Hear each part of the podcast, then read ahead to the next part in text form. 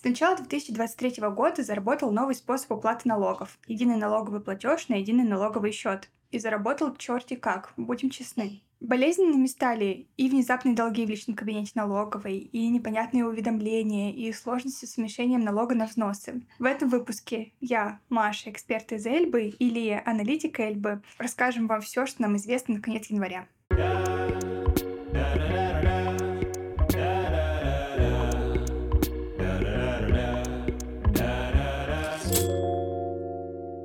Давайте для начала вспомним, в чем вообще суть единого налогового платежа, который я буду коротко называть ЕНП. В прошлом году правительство решило, что в налоговых платежках слишком много реквизитов, исполнять их слишком сложно. Поэтому нужно придумать какие-то единые реквизиты для всех налогов, и чтобы все налоги поступали на некий единый счет, который я коротко также буду называть ЕНС.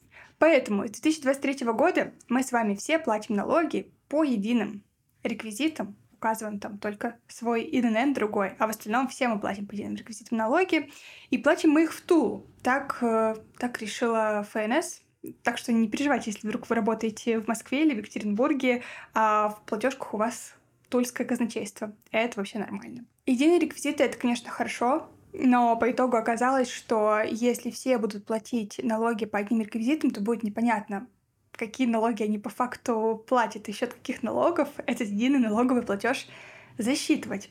Ну, точнее, это будет понятно, но только после того, как вы подадите отчет, а налоги мы часто платим гораздо чаще сдачи отчетов, а по некоторым налогам мы вообще отчет не подаем, ну, например, по патенту. Чтобы эту проблему разрешить, придумали специальные уведомления об исчисленных суммах налогов, э, взносов, авансовых платежей и бла-бла, там длинное название. В общем, эти уведомления призваны помогать разметить вот эти бесхозные единые налоговые платежи.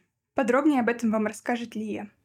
Когда ты э, деньги отправил э, на ЕНП, на ЕНС, они э, лежат в этой копилочке, и как-то налоговая должна понять, а вот те деньги, которые ты сейчас прислал, они вот за этот налог или вот за тот? Потому что получается, что в платежке ты больше не указываешь КБК. То есть ты не говоришь, на какой, э, за какой налог ты платишь, ты просто отправил деньги, а, но где-то сказать все равно надо, потому что иначе налоговая не знает, ну, без этого она не может зачислить деньги и понять, что ты обязанность свою выполнил. Вот, поэтому у нас возник такой, такое уведомление, оно а, одновременно и отчет, и не отчет. И к слову, в этих уведомлениях нужно прописывать и отдельное КБК, на определенный налог, и ОКТМО, и многие реквизиты, которые мы раньше указывали в этих очень сложных платежках, в общем-то, их все равно придется указывать только в отдельном документе, а раньше мы их указывали в одной платежке. А теперь и платежку, и уведомление надо отправлять. Надо не начинать злиться, главное. Не начинать злиться. Пытаясь подобрать подходящие слова, чтобы объяснить, что такое уведомление, я для себя придумала, что уведомление — это, по сути, маленький отчет, потому что, по сути, он выполняет точно такую же функцию. Он говорит, сколько налогов начислено в конкретном периоде. Именно поэтому а, в периодах, по итогам которых мы сдаем отчеты, уведомления подавать не нужно, потому что в отчете уже есть вся информация о вот этом ближайшем периоде, и уведомление еще одно подавать на это не нужно. Давайте на примере разберемся. Вот у нас есть налог УСН. Мы с вами подаем декларацию по УСН по итогам года, один раз всего. А авансовые платежи по налогу платим четыре раза в год. И вот получается, что по итогам первого квартала мы подаем уведомление, платим налог. По итогам полугодия мы тоже подаем уведомление платим налог. По итогам 9 месяцев подаем уведомление, платим налог. А по итогам года мы уведомление не подаем, потому что мы подаем декларацию. То есть она уже всю информацию передает. Интересный факт. Когда мы подаем с вами декларацию по УСН, мы же подаем ее за весь год. То есть там есть данные и за первый квартал, за полугодие, и за 9 месяцев. Так вот, если эти данные отличаются от данных, которые вы указывали в уведомлениях, то налоговая будет опираться именно на данные в отчете. То есть можно вообще после подачи отчета забыть, что вы там подавали в уведомлениях, оно как бы перекроет э, все предыдущие ваши данные в уведомлениях.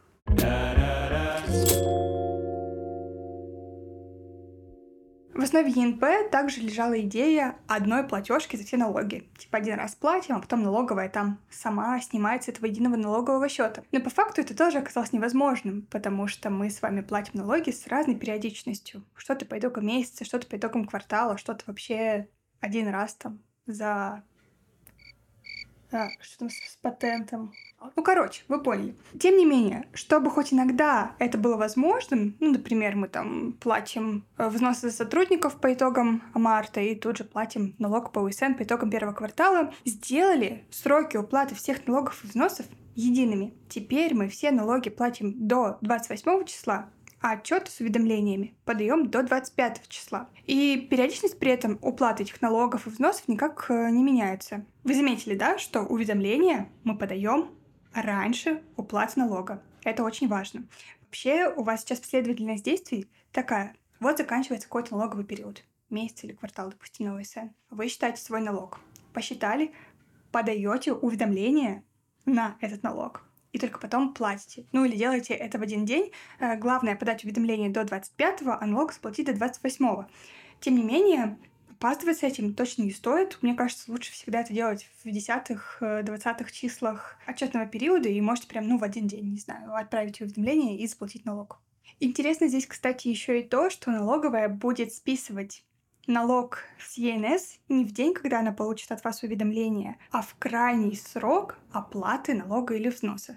То есть всегда 28 числа. И неважно, когда вы подадите уведомление. Ну, а опаздывать с уведомлением точно не стоит, и вот почему. Если мы не отправим это уведомление, там сразу возникает штраф э, за, ну, за неотправку. Э, штраф этот 200 э, рублей, он такой же точно, как за любую декларацию за любой отчет, который ты вовремя не сдал, э, вот тебе сразу штраф, просто за то, что не, не сдал.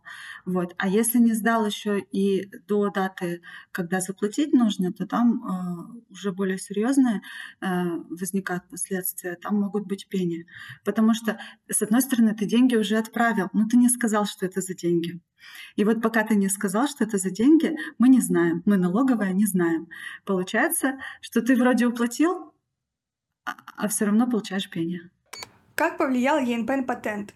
Слава богу, никак. Это почти единственный налог, который не стал сложнее платить после введения прекрасного единого налогового платежа. На самом деле, это вполне логично, потому что на него не нужно подавать уведомления, потому что налоговая сама знает, сколько стоит ваш патент, она ведь сама вам его рассчитывает. Если бы она еще сама вам его рассчитывала и просила бы уведомление написать, это было бы э, совсем по-негодяйски. Но, в общем, налоговая сама будет списывать стоимость патента с единого налогового счета. А, с вас получается вовремя закинуть стоимость патента на этот счет. Помните, что там есть разные сроки для длинных и для коротких патентов. Уменьшаете патент, вы также подаете уведомление на уменьшение. Вот это опять же, это не то же самое уведомление. Уведомление по ЕНП — это одно, его на патенте подавать не нужно. Уведомление на уменьшение патента — это другое, его все еще нужно подавать. К слову, про страховые взносы ИП и уменьшение налогов и УСН и патентам. Многие из вас знают и практикуют уменьшение налогов на взносы ИП и на взносы сотрудников тоже. Механика там такая, что вы платите взносы внутри налогового периода, а по итогам налогового периода, когда вы как раз рассчитываете налог, вы можете его уменьшить на страховые взносы. Ну, то есть, например, заплатили взносы в первом квартале, внутри первого квартала, по итогам первого квартала вы можете уменьшить на эти взносы налог на УСН доходы. Но с появлением ЕНС э, появилась проблема. Или еще одна. Как мы помним, взносы фиксированные ИП мы платим до 31 декабря. То есть 31 декабря — это крайний срок уплаты фиксированных взносов. Как мы помним, с ЕНС взносы и налоги списываются по крайней дате оплаты налога или взноса. То есть уплаченными взносы, когда бы вы их не заплатили, будут считаться 31 декабря. А мы помним, что для нас важно, чтобы взносы были уплачены именно внутри налогового периода, то есть внутри квартала, полугодия или еще какого-то периода, там, допустим, на патенте. То есть, если вы заплатите взносы в первом квартале, они просто будут болтаться на ЕНС до конца года и никак не помогут вам уменьшить налог. А как же уведомления? Спросите меня вы.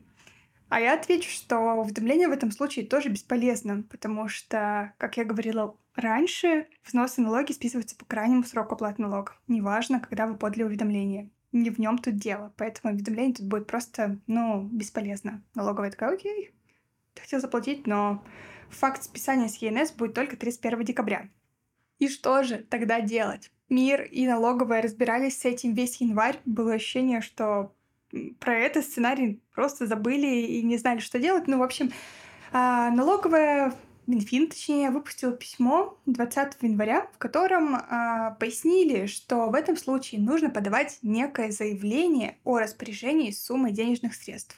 Важно, заявление — это не то же самое, что уведомление. Это совершенно другой документ, который может как бы зарезервировать сумму на налоговом счете.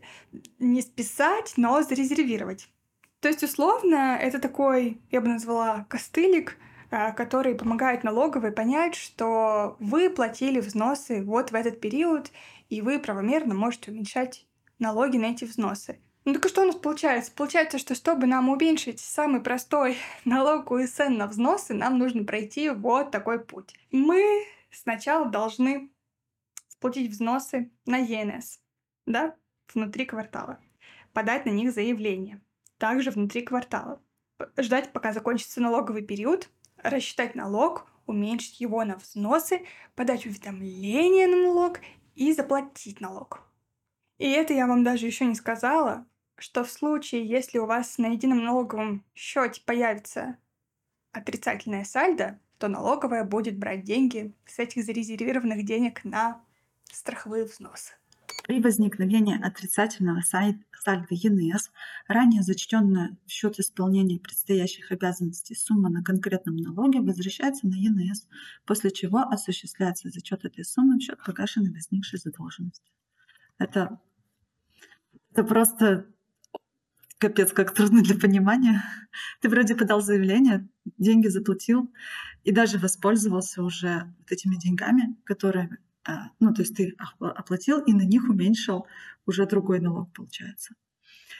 А тут тебе говорят, не-не-не, верни обратно.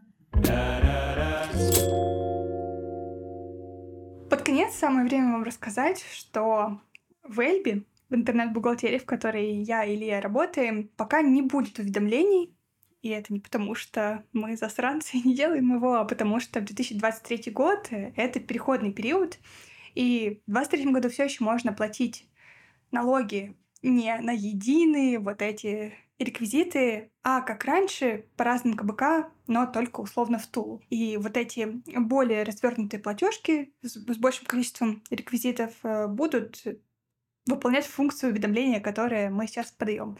В общем, Пока можно платить, как раньше, только в Тулу, и налоги будут распределяться нормально, и мы в Эльбе этим пользуемся. Правда, в этом случае есть один очень важный момент, о котором вам сейчас расскажет Лия.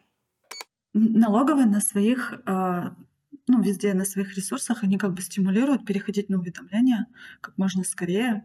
А, и тут надо понимать, что однажды отправив хотя бы одно уведомление, вот этот конкретный пэшник, он слетает с переходного периода. Mm. То есть важно, если вы еще ни одного уведомления не отправляли, то не торопиться с этим. Ну, если, конечно, вы хотите а, остаться на старых платежках. Ну, что сказать в конце. Считаю ли я, что ЕНП — это упрощение? Нет, не считаю.